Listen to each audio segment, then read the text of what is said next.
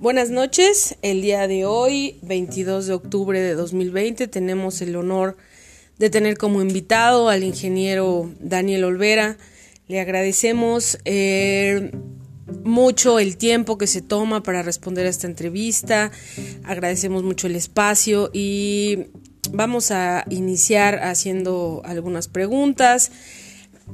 Como número uno, muchas gracias ingeniero por, por ayudarme en la realización de esta actividad. Me gustaría preguntarle primero cuál es su nombre completo y cuál es su experiencia en la labor docente y en qué institución ha laborado usted. Eh, buenas noches Abigail, te agradezco mucho por la oportunidad y es un gusto colaborar contigo. Bueno, yo, mi nombre es Sergio Daniel Olvera, eh, soy egresado de la UNAM, de la Facultad de Ingeniería de Campo 4 de Cuautitlán. Y mi experiencia docente se basa en mi participación a lo largo de unos 4 o 5 años dando clases a nivel secundaria en las asignaturas de matemáticas y computación en el Centro de Estudios Lomas. Eh, estoy a tus órdenes.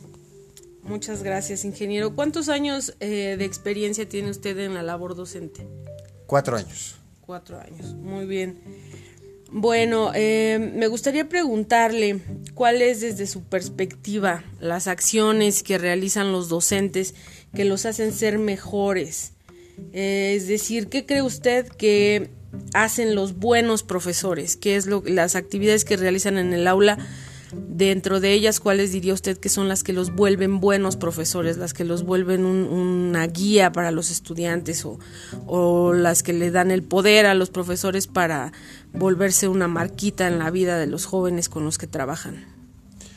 Mira, yo creo que el tema es muy, muy importante que tocas. Eh, yo creo que lo que hace la diferencia entre los buenos profesores y los malos profesores es el interés que tienen por sus alumnos. Si tú das una asignatura, cumples con tu cronograma y cumples con tus objetivos y los evalúas, pues eres un profesor como todos, normal.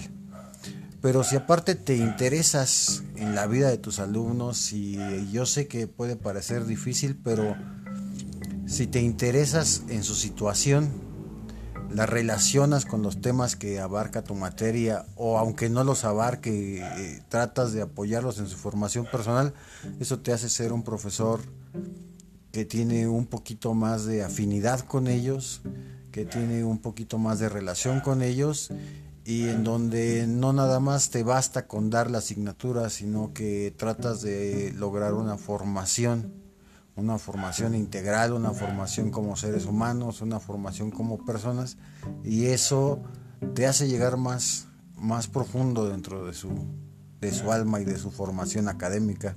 Eso te hace ser diferente.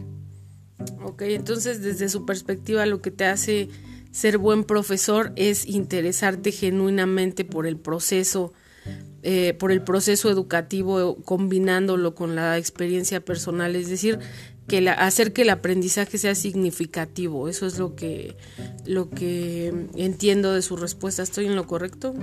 Sí, el, aprendizaje tiene que ser la fase primordial de, de, cuando tú te paras frente al pizarrón y frente a tus alumnos y tratas de extender el conocimiento hacia ellos.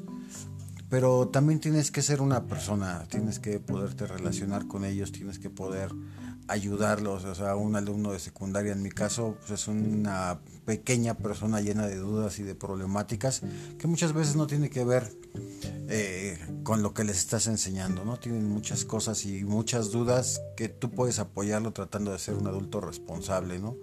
Eh, tienes una posición privilegiada cuando te paras enfrente de ellos y tienes cierto poder, por decirlo de alguna manera, cuando eres una persona respetable dentro de su escasa visión del mundo.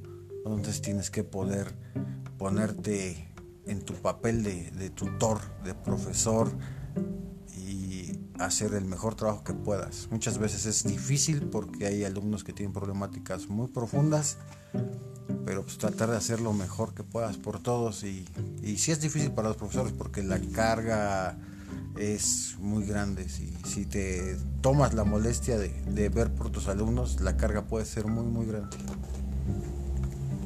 Bueno, muy, muy interesante su, su punto de vista, ingeniero. Le agradezco mucho los, los minutos que se toma para responder esta pregunta. Eh, le agradezco nuevamente el tiempo y el espacio y bueno, ha sido un placer tenerlo aquí esta noche. Te agradezco de todas maneras, muchas, muchas gracias por dejarme compartir contigo este pequeño punto de vista. Muchas gracias, ingeniero. Muchas gracias a todos los que nos escuchan.